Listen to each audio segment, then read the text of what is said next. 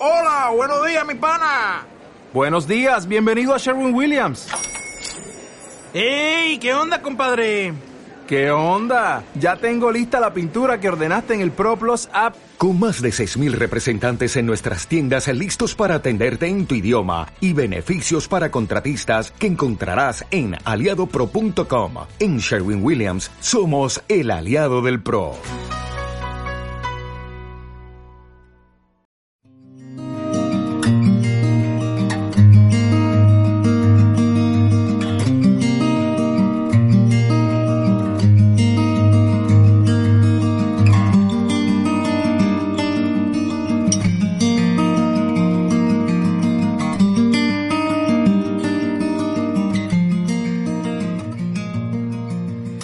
Estás oyendo Siéntelo con oído, tu magazín cultural favorito, que emitimos desde Zaragoza los jueves a las 7 de la tarde en Radio La Granja, 102.1 de FM, y los viernes a las 6 de la tarde online en tfm.net.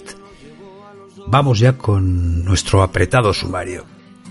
Comenzaremos con nuestra entrevista a Mingo España, un pintor, escultor, músico, en fin, un artista nacido en Linares, Jaén, que lleva ya más de 20 años con nosotros. Tuvimos la suerte de estar en su taller de Santa Isabel, en Zaragoza, y de conocer parte de su fascinante obra. No os la perdáis. Seguiremos con el capítulo 4 de Paraíso Crónico, un guion original de Fernando Alcaine interpretado por el cuadro de actores de Trafulla Teatro. Después, Chu San Juan nos presenta dos relatos de Cortázar. El primero es eh, Cuento sin moraleja, y a continuación Camello declarado indeseable, para terminar con El barco, un precioso poema de Neruda. Como suele ocurrir con los grandes escritores, a pesar de llevar escritas entre 60 y 80 años, las tres piezas son de rabiosa actualidad, pues tocan temas tan sensibles como la crisis de valores en nuestra sociedad o, la migratoria o crisis de refugiados. Eh, una situación humanitaria, como todos sabemos, eh, crítica por el flujo de refugiados, solicitantes de asilo, emigrantes económicos o que huyen de la guerra en sus lugares de origen.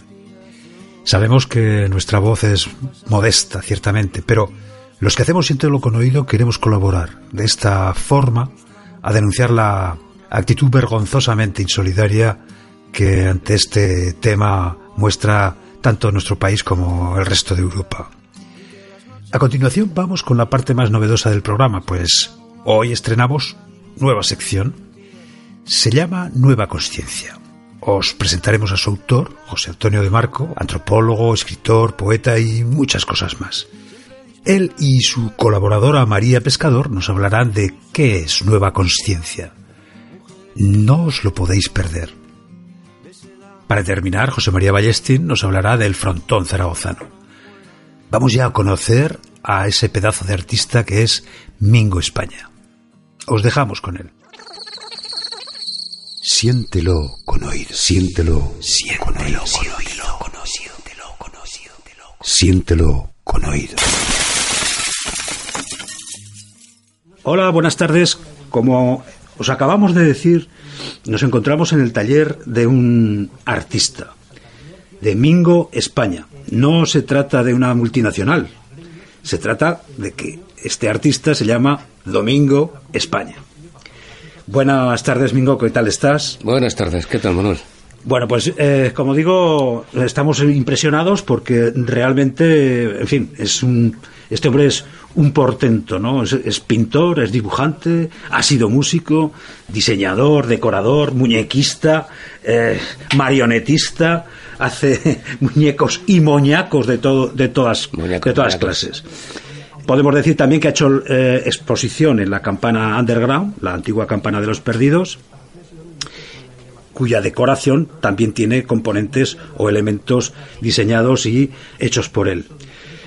Su taller podemos decir que es un portento de imaginación, repleto de objetos con vida propia piezas desde luego únicas e inspiradas en, mundos unas veces cándidos, infantiles, de cuentos eh, infantiles de toda la vida, de cuentos de hadas, de gnomos, de brujas, de trolls, y otras más tenebrosos y oscuros, eh, incluso distópicos como eh, Hellraiser, también mundos que parecen como inspirados en películas de Tim Burton, porque os hagáis una idea. Pero bueno, digo inspirados, mm, porque mm, eh, Mingo no necesita eh, eh, beber de la imaginación de otros, porque la suya es desbordante. Podemos encontrar broches, colgantes, agujas, máscaras, muñecos, marionetas, camafeos, bocetos, hechos a bolígrafo, al óleo, en acuarelas. bueno, ojos que, nos, que nos observan desde todos los puntos del, del, taller y, que de alguna forma ponen de manifiesto esa, esa inquieta imaginación de, su autor, ¿no? En definitiva, bueno, pues Mingo mm, es un artista completo, como digo, ahora iremos desgranando un poco todo lo que estamos diciendo. Y bueno, dicho todo esto, abrimos fuego, Mingo. ¿Cómo empezó todo esto? ¿Qué día o en qué momento de tu vida te diste cuenta de que eras un artista y de que te querías dedicar a esto? Cuéntanos. Bueno, realmente son dos preguntas. Una cosa es cuando empiezas a hacer cosas y, otra bien distinta es cuando llegas a considerarte artista, cosa que no estoy muy seguro de haber alcanzado. ¿eh? Por eso. Yo empecé de pequeña, pues eh, hacía muñecos con cualquier cosa o dibujaba sencillamente. Aprovechaba para tener cualquier cartón de, que me encontraba, yo qué sé, de los zapatos o de, o de cuando venían fascículos, estos separadores y tal, pues para, para mí era un material estupendo, ¿no? Para poder dibujar. Y pues ahí arrancó todo. Quizá se fue desarrollando ya en, épocas posteriores, donde incidí más en el trabajo, sobre todo en el dibujo, hasta llegar aquí a Zaragoza, que ya empecé a desarrollar un poco más pues, lo que es la faceta, por llamarlo de una manera escultórica. y, bueno, entre la que está la muñequería y tal, con la que he estado bastantes años y esto, hasta llegar a esta nueva época en la que trabajo sobre todo con material, eh, materiales metálicos reciclados y tal, alambre, plástico, vidrio, en fin. Sí, sí. Bueno, mm, hay que decir, no, no, no lo he dicho en la semblanza que, que he hecho al comienzo, que Mingo es nacido en Linares, Jaén. Pero eh, ¿a qué edad viniste a Zaragoza? ¿En qué época de tu vida viniste a Zaragoza? La, la última vez, porque yo estuve aquí en una época anterior, durante tres años, debido al trabajo de mi padre, eh, esta última época, que ha sido la más larga, comparada con cualquier otro sitio en el que haya vivido, además, con diferencia, pues llegué aquí en el 89, en septiembre del 89. y, a partir de ahí, pues nada, me, convirtió en, en aragones, andaluz, galaico aragones. Está claro que eres un maño andaluz con papeles. ¿eh? oye, ¿y qué persona o qué personas influenciaron en ti para dedicarte a esto? O sea, o, es algo que surgió de ti mismo, el, empezar a hacer todas estas máscaras, eh, grabados, dibujos. ¿Quién te influenció? ¿Alguien de tu familia? ¿Algún amigo? ¿Algún, algún profesor? algún No, yo recuerdo que trabajaba el, el, que más, uno de los que más, eh, recuerdo un, un amigo, porque era un amigo con el que yo trabajaba, me llevaba más de 10 años de, diferencia, más, bastante, 15 posiblemente, y fue en la etapa anterior aquí en Zaragoza, ¿no? Y él le solía decirme de vez en cuando, cuando veía cosas que yo hacía, eh, me decía, no seas gilipollas, Mingo, y tú pinta. No seas tonto y tira para adelante con esto. Y por lo demás no tengo muchas más referencias. Realmente yo llevo toda la vida dibujando, haciendo muñecos, haciendo máscaras con cualquier material. Has hecho música también, ¿no? Porque has sido cantante, creo. Sí, sí, Tengo entendido. Sí, fueron, fueron tres años y pico. ¿Aquí en Zaragoza? En un grupo. No, esto fue en Linares, antes de, venir para acá. ¿Y tres qué, años y medio. ¿Qué estilo tenías? O sea, que... Bueno, podríamos definirlo como pop rock. Pop rock. Mayormente. yo siempre he tirado más por la música negra, ¿no? Sí. Y el jazz y cosas así, pero, pero bueno, ahí había que hacer Britpop hace esos años y era lo que se hacía. Muy bien. Y finalmente viste que ahí tenías menos eh, salida artística que con que con esto otro, ¿no? Supongo. No, ya sabes que... ¿Llegasteis a grabar algo? Sí, sí, ya, lo creo. De hecho, nos presentamos en, nuestro palmarés Pero, eh, asistimos a, a cuatro ¿Y el concursos. nombre del grupo o qué? Ah, sí, mi grupo, por Dios. Pero- Muchas gracias, se Sí. apunte, Santi. Muchas gracias. Oye, disculpa, disculpa eh, por los oyentes, disculpad que no he, no he presentado a nuestro viejo amigo estamos. y, y- y conocido de todos vosotros, que es Santi Rick, que nos es- está observando y nos está fiscalizando la entrevista por si metemos la pata. O sea, que de vez en cuando irá él metiendo su, su dedito en el asunto. Es que hoy siente lo con oído, juega en mi barrio y tengo que estar yo vigilando para que no te vayas tú de los papeles. bueno, vamos a seguir con la entrevista. Como si estuviéramos en danza tú el bastón. Estábamos hablando de tu época de, de músico, ¿Eh? Que llegasteis a tener un... grabasteis un disco inclu- incluso, ¿no? Dos, dos grabaciones, ¿no? Eh, discos, vinilos, grabamos un par de ellos. Y grabaciones así de, de estudio, bueno, ya sabéis, aquellas de bobinas, los másters se hacían entonces en bobina y cosas así, pues de esos también hay, hay alguno por ahí. Y luego ya lo típico, cassettes y tal, pues claro que también se han hecho. Quiero decir, hemos pate- pateamos unos cuantos estudios de grabación en esos tres años y pico. Oye, y en este, cambiando un poco de tema, en este mundo de, tan complicado de- de- del arte, ¿cómo, cómo, has, ¿cómo te has desenvuelto? Es decir, ¿has podido, evidentemente, eh, vender, colocar tu obra? Porque de lo contrario no hubieras podido sobrevivir. Eh, eso, desde luego, en un momento como el actual, tiene un mérito importante. Nos consta y en esto vamos adquiriendo una experiencia con, con los artistas que vamos, que vamos entrevistando y todos coincidís en que las cosas están muy complicadas, sobre todo de unos años para acá, porque realmente lo primero que la gente prescinde es de los objetos artísticos. Cuando existe un, momento o una etapa de penuria o de recortes como la que estamos sufriendo.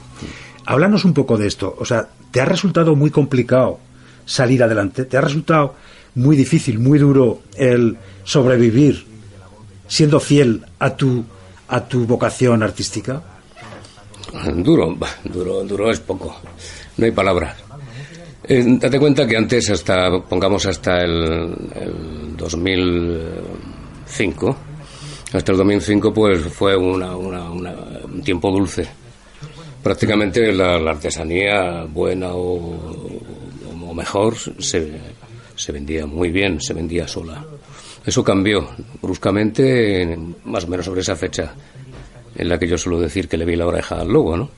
Entonces, pues el tiempo que, que viene desde, desde, desde entonces hasta, hasta ahora, que esperemos que empiece a, a acabar, eh, solía yo llamarlo como una travesía por el desierto. Sí, sí. No puedo definirlo, vamos a decir, da- dar una imagen mejor de eso, ¿no? Muy bien. Actualmente, eh, ¿en- ¿en qué estás trabajando o, qué idea es la que ocupa más espacio en tu en esa imaginativamente que tú tienes? O sea, ¿qué, qué estás preparando? ¿Qué estás pergeñando mm, desde el punto de vista artístico de cara a- al futuro? Bueno, eh, como estoy con, con este trabajo de reciclaje solamente está ahí de base, simplemente. Sí. Para, bueno, para que la gente tenga una cierta ilustración de dónde parte el trabajo que luego pueden ver, por un lado, pero quiero llevar la lata a su máxima expresión, como decir, Ya. tanto despiezada como utilizando ya la forma que pueden tener los envases, pues llevarlo a estirarlos al máximo para conseguir una pieza bien elaborada. Muy bien. Eh, hay que decir que resulta sorprendente y sobre todo de cara a, a nuestros oyentes, de cara a nuestro medio, que estamos pues, haciendo radio, obviamente, no podemos en este momento mostraros las imágenes, pero voy a relatar, eh, a dar lectura rápidamente a una serie de títulos que Mingo va asignando a sus a sus piezas, a sus obras, porque es que no tiene desperdicio. Por ejemplo, en su taller podemos encontrarnos con una máscara protectora para días de burocracia. Podemos encontrar un aristoraptor para ahuyentar espíritus cobardes. Bueno, todo esto a mí es que me parece precioso, ¿no? O sea, me imagino que todo obedece a una historia y a un porqué cuando has llegado a, a hacer una descripción tan poética, tan literaria y tan hermosa como la que estoy diciendo, ¿no? Eh, también podemos hablar de un disipador de resacas, un optimizador de borracheras, un espantacierzos, que por cierto Sí. eh, pusiste en la campana de, de- de los perdidos. según he- El he- primero, el más grande, sí. Eso. Ese ya tiene unos cuantos años, sí. En fin, eh, tu taller, eh, la verdad es que supone una, un- una visita fascinante. Nos transportas, a, a mí al menos me has transportado a mundos que, que- que ni en mi imaginación de niño siquiera había, había tenido, ¿no? Eh, realmente yo pienso que además de una portentosa imaginación, tienes también una vasta cultura literaria porque mm, todas esas evocaciones de trolls, de hadas, de, de esto, pues son desde luego también muy literarias, ¿no? En fin, mm, ¿te has planteado alguna vez escribir o hacer poesía con todo esto? Porque es que realmente yo descubro en ti un trasfondo poético muy potente y eso es algo que a mí personalmente me interesa mucho, la poesía. En fin, cuéntanos, eh, háblanos un poco de esto. Mm, ¿Cuántas veces? eh, A la mayoría de las personas de vez en cuando nos ocurre que decimos, joder, tendría que escribir algo, un libro, cualquier cosa. Obviamente eso, solamente una minoría lo llegan a hacer. Sí, muchas veces, eh, incluso pensando para que, que hubiera un texto que acompañara mis dibujos.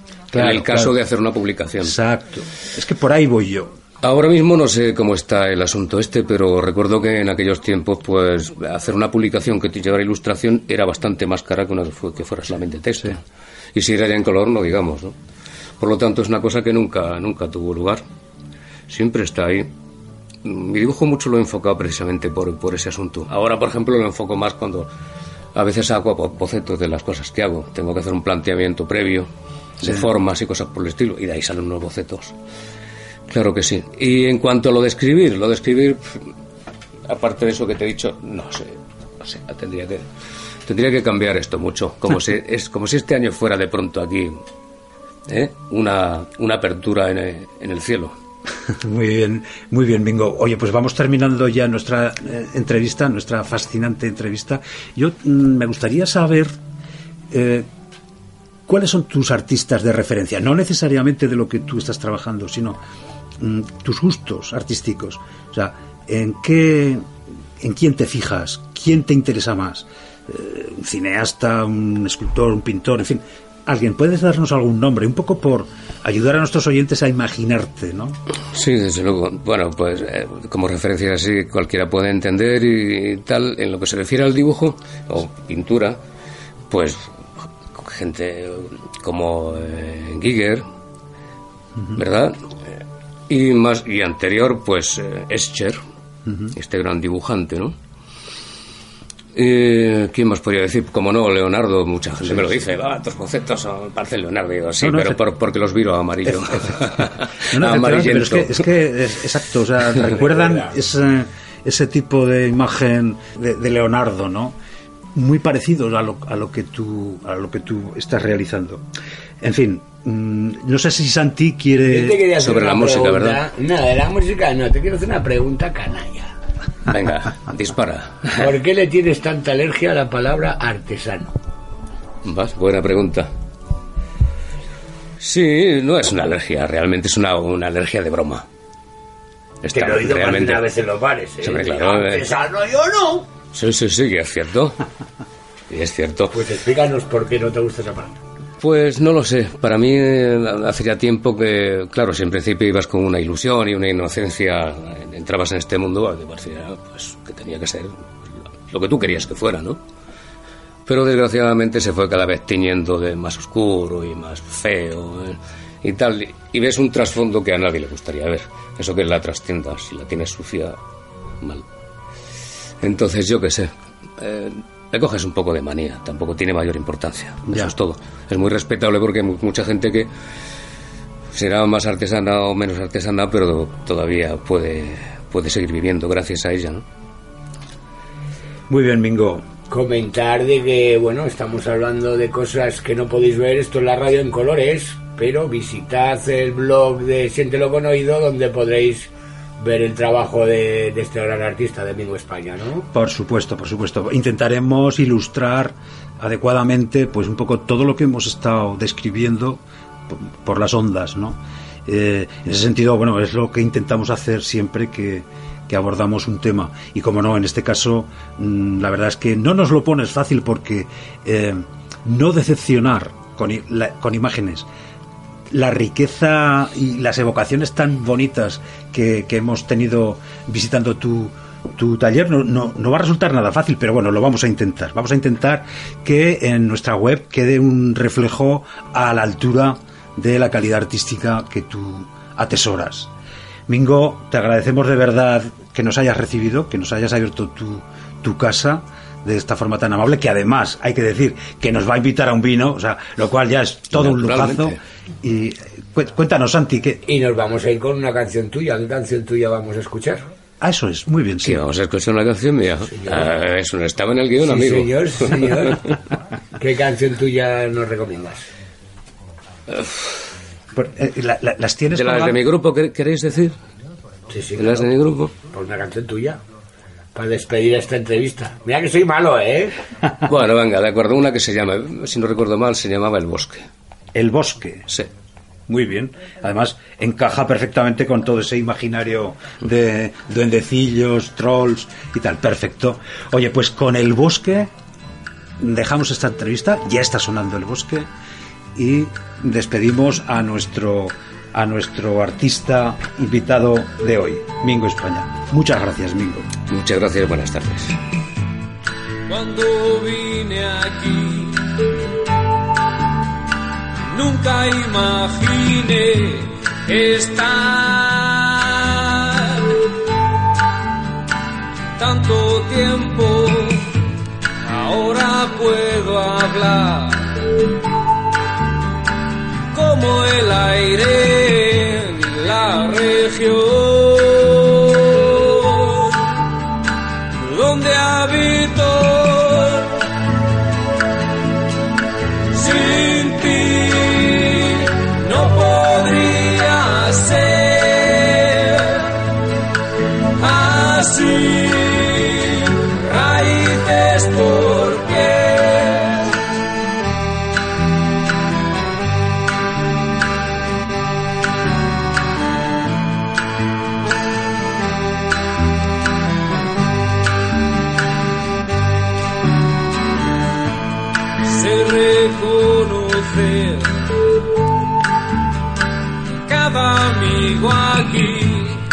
y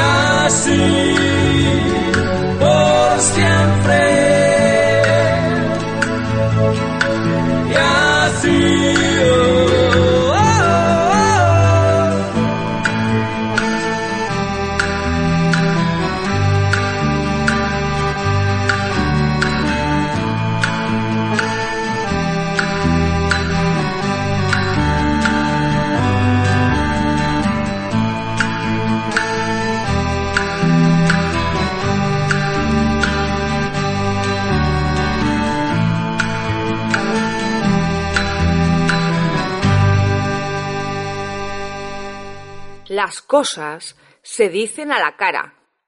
Si son bonitas, al oído.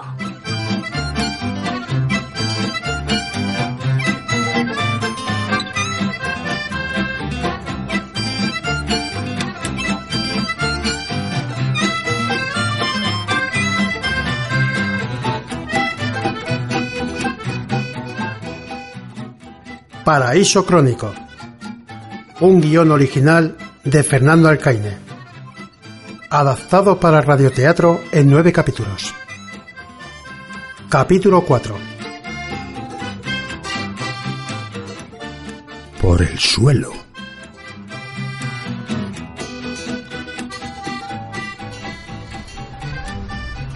No cuesta más de cuatro o cinco días. ¡Qué gran sorpresa!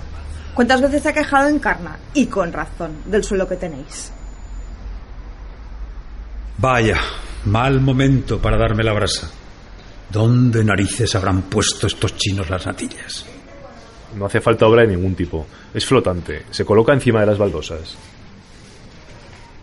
Compré anteayer y hoy ya no queda. Es la madre de encarna que no para. Os lo juro, yo ni las he probado. Y qué cálido es en invierno y fresquito en verano. Eh, ya, bueno, dejadme pensarlo. Fresquito, fresquito. ¿Pero dónde están los natillos? Oh, ¡Qué brasa me están dando estos! ¿Por cuánto le puede salir, Javi? Es para que te hagas una idea, Nico. Para ideitas estoy yo.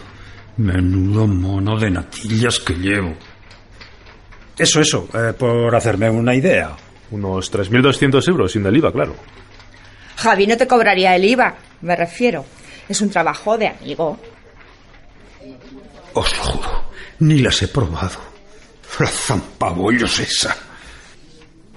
De acuerdo, ya, ya, ya os diré.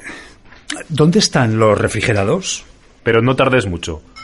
Tengo que encargar el material. Habría que empezar el lunes de la semana que viene, dentro de cuatro días. Cuatro días. Claro, Nico. El cumpleaños de Encarna es el 26. Por eso hay que emprenderla el próximo lunes 20. Eh, por supuesto, el cumple de Encarna. Mm. Voy a preguntar. Ah, ¡Qué brasa! Natillas, natillas y natillas. ¿Dónde estáis, princesitas mías? A Encarna no tienes que decirle nada, porque ella tiene que marchar este domingo a la feria de Alemania y no regresa hasta el domingo siguiente, o sea, el mismo día de su cumpleaños. Que alguien me ayude, por favor. Solo quiero unas deliciosas y frescas natillas. ¿Entendéis? Natillas. No sé yo. Pues ya lo sabes. Todo encaja a la perfección. Me lo acaba de decir hace cuarto de hora escaso, por teléfono. La pobre está amargada. No contaba este año con ir a la feria de Alemania. Ni yo. Antes estaban. ¡Qué gran sorpresa le vas a dar, Nico! ¡Un decallazo! Pero. ¿Por, por el suelo, dices? Parque flotante sintético. Vente a casa ahora y eliges el modelo. A Encarna le encanta el que ha puesto en la peluquería. Tan sufrido y al mismo tiempo brillante. Claro, un climat biselado de haya canadiense. Lo puse yo. Es el mejor. Ese, ese. Ese es el que tienes que poner, Nico. A Encarna le encanta. Y en vuestro piso quedará de categoría. Es precioso. Lo he puesto en varios pisos y queda estupendo. Entonces, eh, ¿ese, Nico? ¿No? Claro, Javi. No me neguéis el aguante. ¿Y de mis natillas qué? ¿Por el suelo? ¿Encima de las baldosas? ¿Cabrían las natillas entre sus tetas? Estaría bien que el domingo, una vez que se haya marchado en Carna, pudiera llevar el material a tu piso. Así el lunes temprano me pondría manos a la obra. Tendrás, Nico, que dejarle la llave del piso a Javi. Y tu número de teléfono, por si surge algún imprevisto mientras tú estás en el trabajo. El domingo, cuando se haya ido en Carna, ya te ayudaré yo a vaciar armarios, estanterías, para que Javi pueda moverlos con facilidad. Ya os echaré yo también una mano. Vale, pero no hace falta, ya lo... Mira, eh, toma el presupuesto. Estos 400 euros pueden oscilar en función de los problemas que me den las puertas y los rodapiés. Ya te lo he dicho, Javi. No hay que quitar nada. Hay que poner un zócalo blanco sobre el viejo rodapiés y ya está. Ah, vale. Haz cuenta, Nico, de que esos 400 son para rebajar puertas y marcos. Que quede claro, puedes pagarlo en dos o tres recibos, si te va mal pagarlo de un golpe. Hombre, pues siempre... Qué engorro eso de pagar a plazos. Mejor de un golpe, ¿no, Nico? Pagas y te olvidas. De la otra forma, ahí estás, dos, tres, cuatro meses con el rollo del recibo. Cuanto antes, mejor, ¿no, Nico? Eh, mejor, sí, mejor. Y mis natillas, mis natillas, la vaca que ríe. ¡Qué vara! A ver si me los quito de encima. Eh, mira, Nico, si quieres mañana giro el recibo a tu banco y así despachado. Despachado. Hecho, lo dicho. Mañana giro el recibo. Pero, ¿pero qué dice este? ¿Pero qué dice este pelmo? ¡Sopelmo! A lo mejor están junto a la caja de salida. A que queda así estupendo el piso. Gana en categoría. Ya lo creo. Podrían estar ahí entre sus tetas, esmeraldas. Lo revaloriza por lo menos en 12.000 euros. Eh, menudo chollo que has encontrado. Pero, si no veo ni la sección de refrigerados, ¿cómo no estén junto a la caja? ¡Oh, qué pelmas! Y tanto. Bueno, pues Nico, nosotros vamos a seguir comprando. Venga, Nico. Hasta luego, chicos. En fin, ya habéis oído. El domingo de la semana que viene es el cumpleaños de Encarno. Me gustaría encontrarle un regalo encantador, pero ¿dónde narices habrán puesto estos chinos las natillas? Llevo más de un cuarto de hora buscándolas. Es muy cansino eso de no encontrar las cosas. Acabas desvariando. ¿O no es desvarío acabar buscándolas por el suelo entre las tetas de Esmeralda?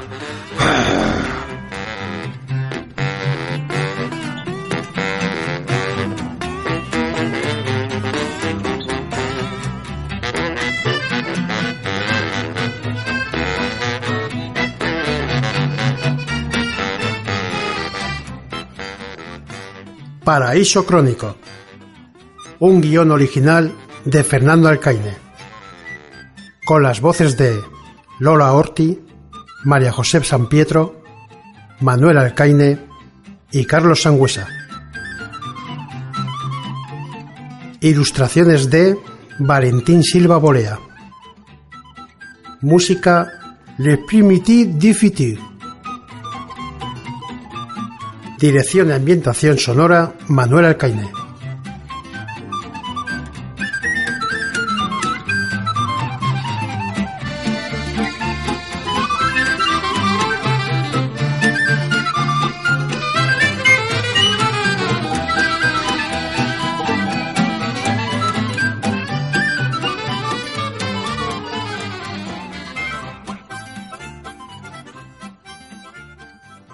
Siéntelo con oído.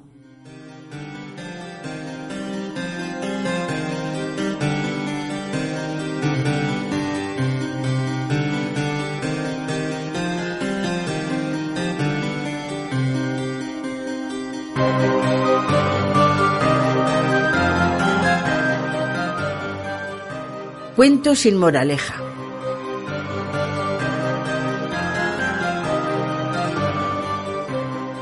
Un hombre vendía gritos y palabras y le iba bien, aunque encontraba mucha gente que discutía los precios y solicitaba descuentos.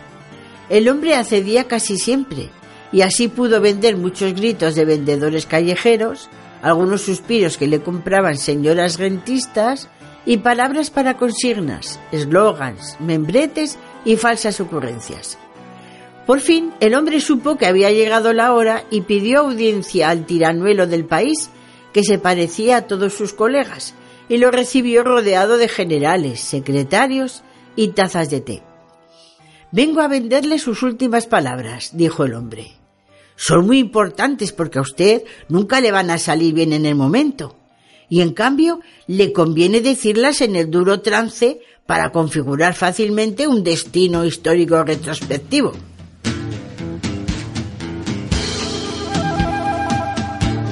Traducí lo que dice, mandó el tiranuelo a su intérprete.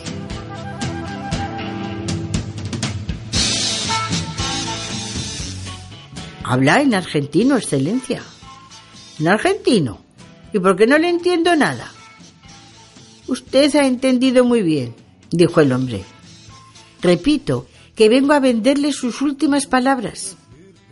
El tiranuelo se puso en pie como es de práctica en estas circunstancias y reprimiendo un temblor mandó que arrestaran al hombre y lo metieran en los calabozos especiales que siempre existe en estos ambientes gubernativos. Es lástima, dijo el hombre mientras se lo llevaban. En realidad, usted querrá decir sus últimas palabras cuando llegue el momento, y necesitará decirlas para configurar fácilmente un destino histórico retrospectivo. Lo que yo iba a venderle es lo que usted querrá decir. de modo que no hay engaño. Pero como no acepta el negocio, como no va a aprender por adelantado esas palabras, cuando llegue el momento en que quieran brotar por primera vez y naturalmente, usted no podrá decirlas.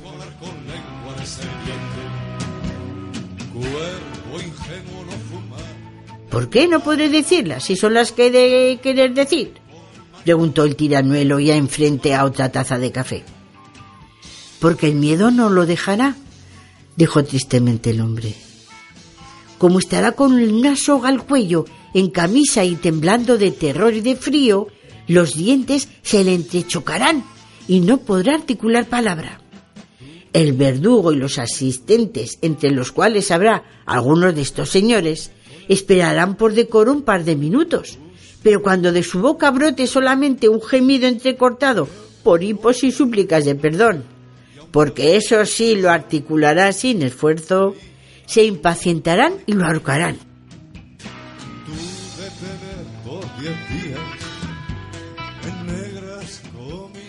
Muy indignados, los asistentes y en especial los generales rodearon al tiranuelo para pedirle que hiciera fusilar inmediatamente al hombre.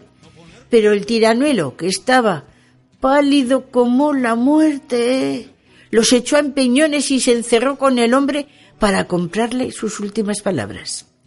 Entre tanto, los generales y secretarios, humilladísimos por el trato recibido, prepararon un levantamiento y a la mañana siguiente prendieron al tiranuelo mientras comía uvas en su glorieta preferida. Para que no pudiera decir sus últimas palabras, lo mataron en el acto pegándole un tiro.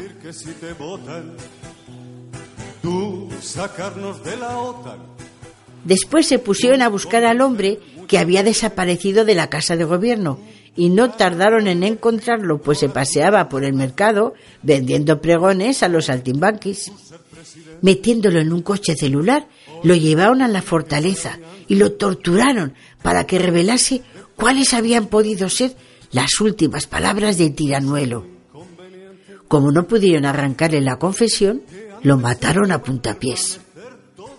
Los vendedores callejeros que le habían comprado gritos siguieron gritándolos en las esquinas, y uno de esos gritos sirvió más adelante como santo y seña de la contrarrevolución, que acabó con los generales y los secretarios. La pipa de la paz Algunos antes de morir pensaron confusamente que en realidad todo aquello había sido una torpe cadena de confusiones y que las palabras y los gritos eran cosas que en rigor pueden venderse, pero no comprarse, aunque parezca absurdo. Y se fueron pudiendo todos, el tiranuelo, el hombre y los generales y secretarios. Pero los gritos resonaban de cuando en cuando en las esquinas. Ahí tú también ser paciente. Hombre blanco hablar con lengua de serpiente. Hombre blanco hablar con lengua de serpiente. Cuervo ingenuo no fumar la pipa de la paz con tú, por tú por Manitou.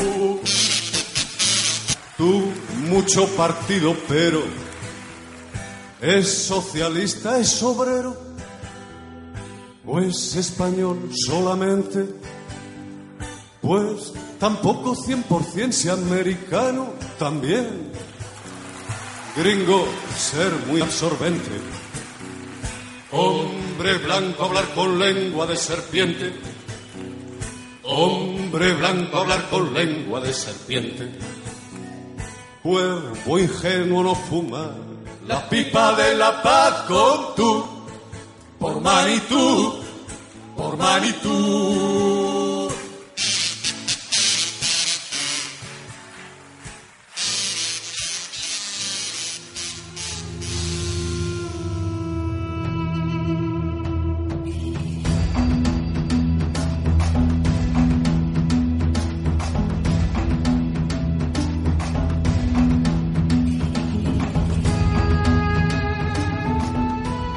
Camello declarado indeseable.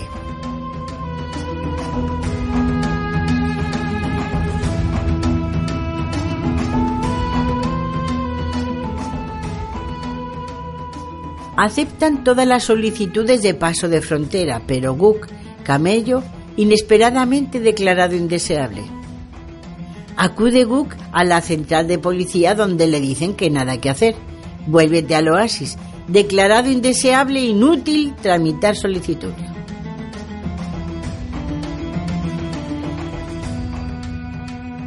Tristeza de Guk.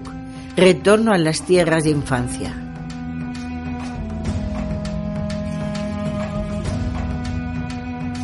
y los camellos de familia y los amigos rodeándolo y qué te pasa y no es posible porque precisamente tú.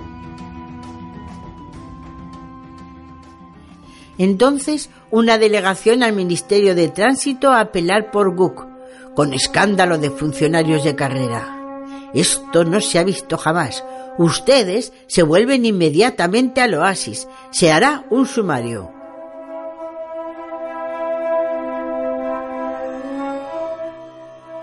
Guk en el oasis come pasto un día, pasto otro día. Todos los camellos han pasado la frontera. Guk sigue esperando.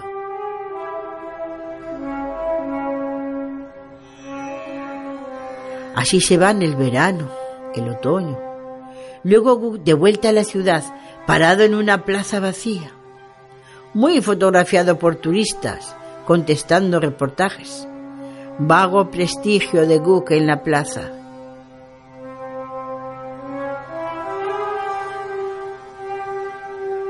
Aprovechando busca salir. En la puerta todo cambia. Declarado indeseable. Guk baja la cabeza.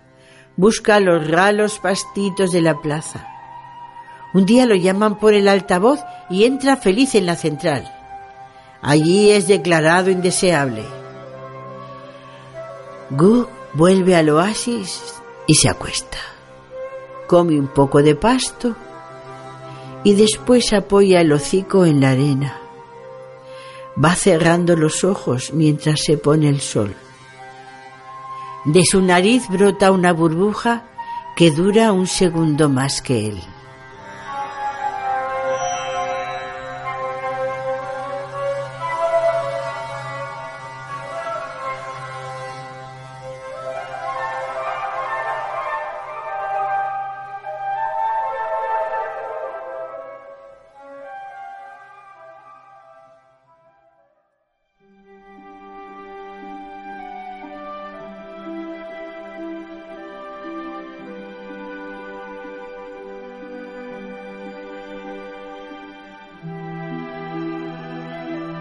Pero si ya pagamos nuestros pasajes en este mundo, ¿por qué?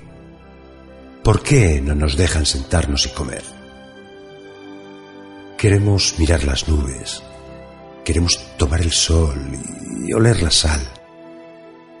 Francamente, no se trata de molestar a nadie. Es tan sencillo. Somos pasajeros. Todos vamos pasando y el tiempo con nosotros. Pasa el mar, se despide la rosa, pasa la tierra por la sombra y por la luz. Y ustedes y nosotros pasamos, pasajeros. Entonces, ¿qué les pasa? ¿Por qué andan tan furiosos? ¿A quién andan buscando con revólver? Nosotros no sabíamos que todo lo tenían ocupado. Las copas, los asientos, las camas, los espejos, el mar, el vino, el cielo. Ahora resulta que no tenemos mesa.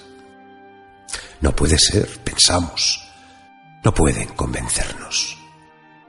Estaba oscuro cuando llegamos al barco. Estábamos desnudos. Todos llegábamos del mismo sitio.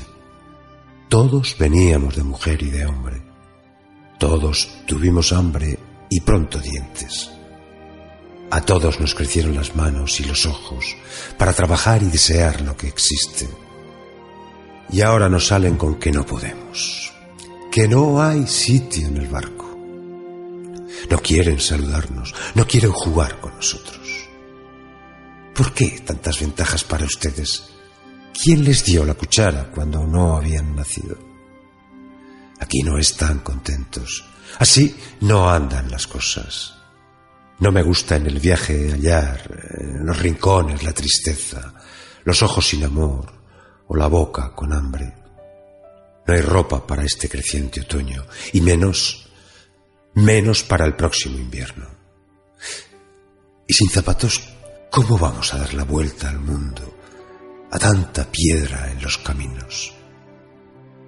Sin mesa, ¿dónde vamos a comer? ¿Dónde nos sentaremos si no tenemos silla? Si es una broma triste, decídanse, señores, a terminarla pronto. A hablar en serio ahora. Después, el mar es duro y llueve sangre.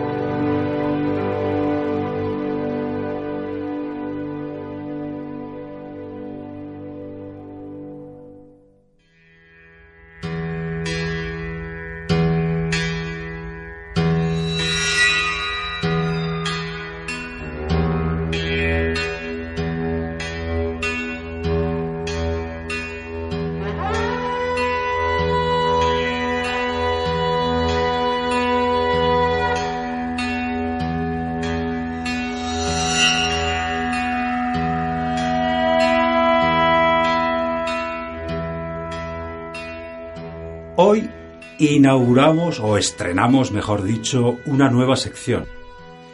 Tenemos con nosotros a María Pescador y a José Antonio de Marco. Buenas tardes, ¿qué- ¿cómo estáis, José Antonio? ¿Cómo estás, María? Hola, Buenas buenas tardes. tardes. Os cuento, mm, son ellos los que nos van a presentar eh, una nueva sección. La sección que se va a llamar Nueva Conciencia, ¿no, Antonio? Sí, sí, nueva conciencia. Creo que ellos, mejor que nadie, nos van a poder explicar la razón por la cual se llama nueva conciencia, en primer lugar, y un poco lo que, lo que se persigue. ¿Qué es lo que quieren comunicarnos con esta sección? José Sí, Antonio, Sí. que- cuéntanos, ¿qué es nueva conciencia? ¿Para qué es nueva conciencia? Bueno, eh, esto se conecta con la propia necesidad de aclararme yo. Entonces, eh, de alguna manera, haciendo una visión más antropológica, el, proceso viene eh, cuando uno está en una tribu, básicamente uno no existe como individuo, existe como célula de un grupo. Luego esto avanza a las familias, digamos, extensas, por ejemplo en el Pirineo todavía queda algo, pero ya muy poquito, donde lo importante no está está en la casa y es como una unidad de supervivencia. Y luego vienen las familias nucleares, que son también unidades de supervivencia, y luego la familia nuclear se desmonta y aparece el individuo. Ante ese escenario nuevo, eh, pues es como yo gestiono lo que conozco como individuo, porque si estoy en una tribu gestiono lo que conoce la tribu según organiza la tribu, pero no estoy como individuo. Entonces la nueva conciencia va orientada a que uno esté como individuo en un proceso de solidaridad conscien- consciente, porque uno puede observar actualmente cómo uno está como individuo en un gran individualismo. El tema es cómo darle un giro a esa, a esa vivencia.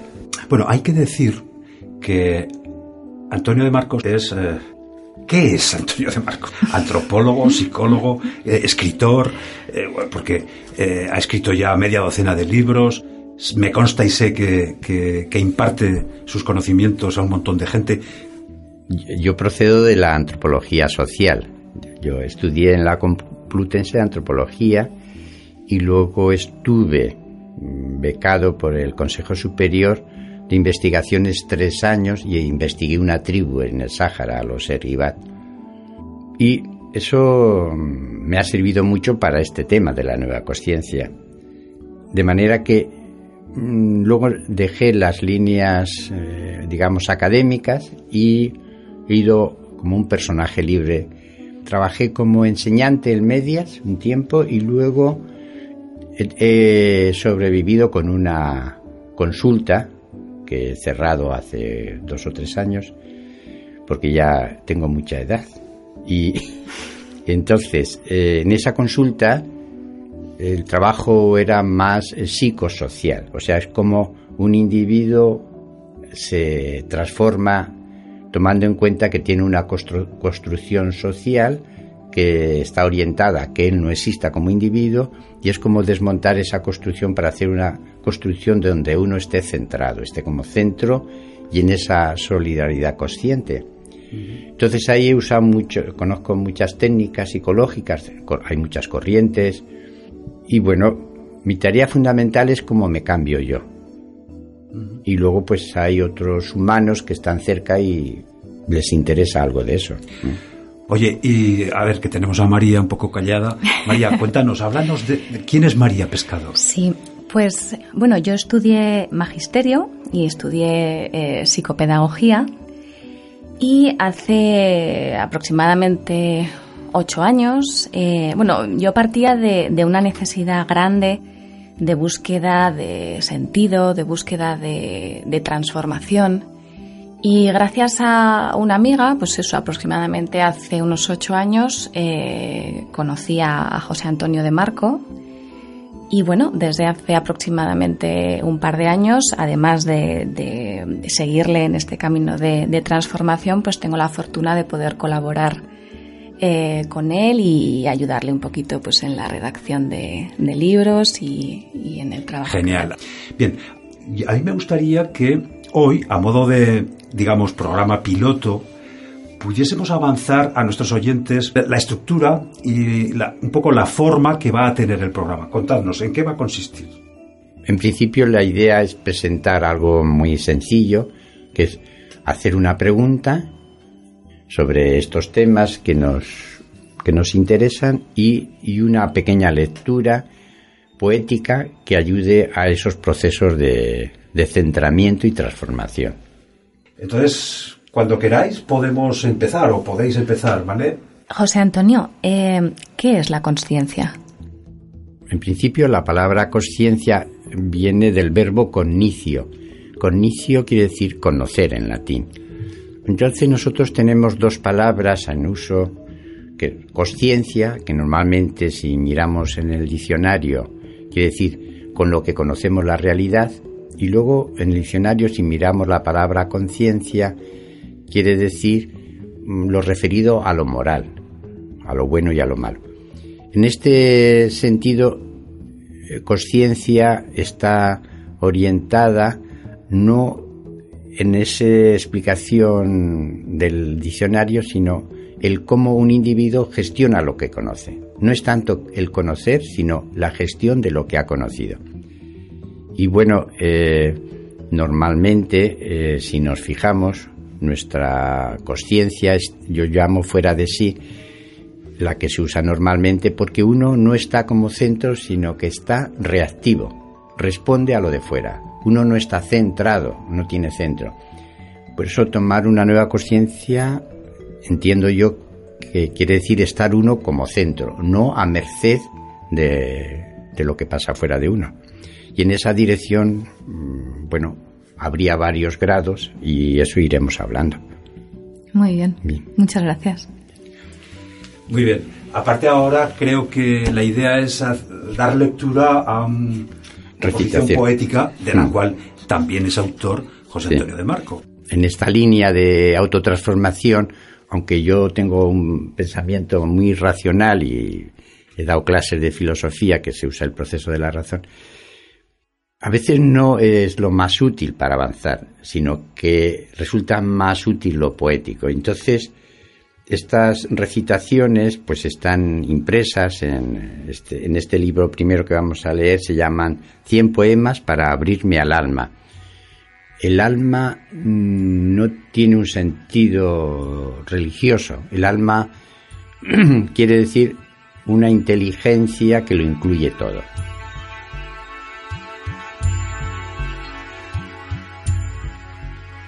Recitación 1.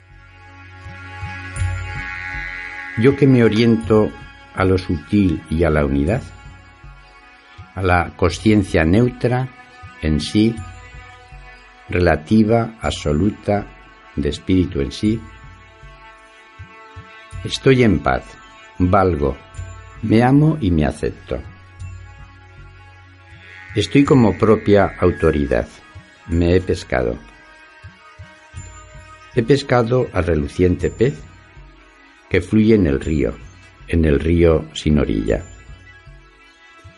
He sepultado el que dirán, el que pensarán. He puesto a funcionar mis dones. Me acepto limitado. Me he pescado. He pescado al reluciente pez que fluye en el río, en el río sin orilla. Me he puesto a brillar y veo claro. El pasado está perdonado, en beneficio propio de todos y de todo. Estoy en agradecimiento. Muy bonito. Muchísimas gracias María, muchísimas gracias eh, José Antonio. Os esperamos todos los jueves. Ya sabéis, todos los jueves, nueva conciencia. Siéntelo con Oír colores. Ver sonidos. Saborear la música. Tocar un poema. Oler una historia. Sentir con oído.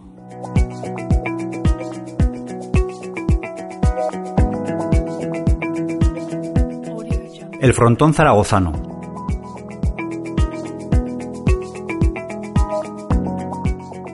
El recinto deportivo del frontón zaragozano fue inaugurado en 1895 en una periférica ubicación inmediata a la carretera de Zaragoza a Castellón, con acceso directo desde el Camino de Cabaldós, frente al nuevo matadero municipal.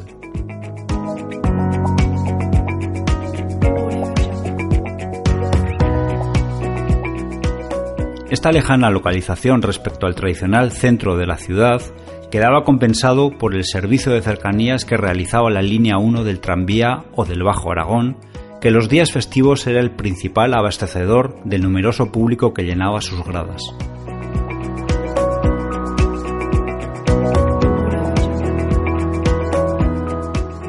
Este frontón era también utilizado ocasionalmente como espacio para realizar reuniones o asambleas multitudinarias, como las protagonizadas en el año 1911 por el sector remolachero en huelga.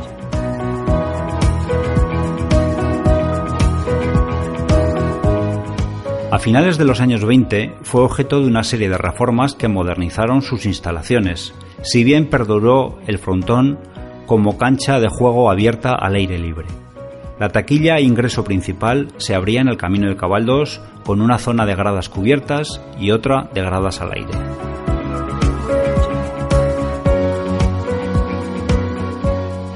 Durante las calurosas semanas del duro verano zaragozano, unos livianos cobertores tendidos sobre la cancha, contracancha y gradas descubiertas pretendían atenuar levemente el bochorno imperante.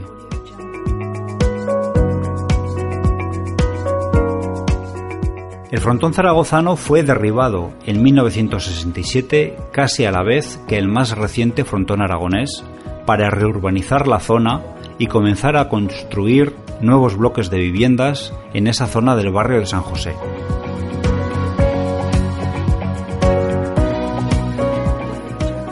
Durante un tiempo perduró a modo de reliquia la puerta de acceso en ladrillo y formas neomudéjares que conservaba la antigua rotulación del frontón zaragozano de pelota.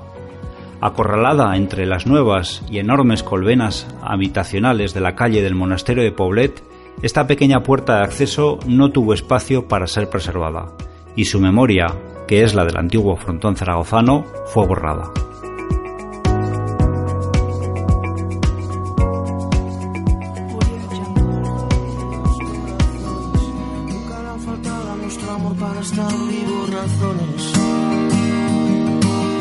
El mismo sueño nos llevó a los dos. Y colorín colorado, el programa ha terminado. Pero bueno, tranquilo todo el mundo, porque el jueves próximo volvemos con más. No lo olvides, todos los jueves a las 7 de la tarde en Radio La Granja, 102.1 de FM. También online en radiolagranja.caster.fm y en tafm.net. El programa de hoy ha sido posible gracias a la colaboración y el talento de los compañeros y compañeras de Trafulla Teatro, eh, de José María Ballestín y a nuestros nuevos colaboradores José Antonio de Marco y María Pescador. También, como no, al guion que hacemos Fernando y Manuel Alcaine. Insistimos, visitar también nuestra web, sienteloconoido.com. Ahí podréis ampliar información de todos los temas tratados que han sido muchos.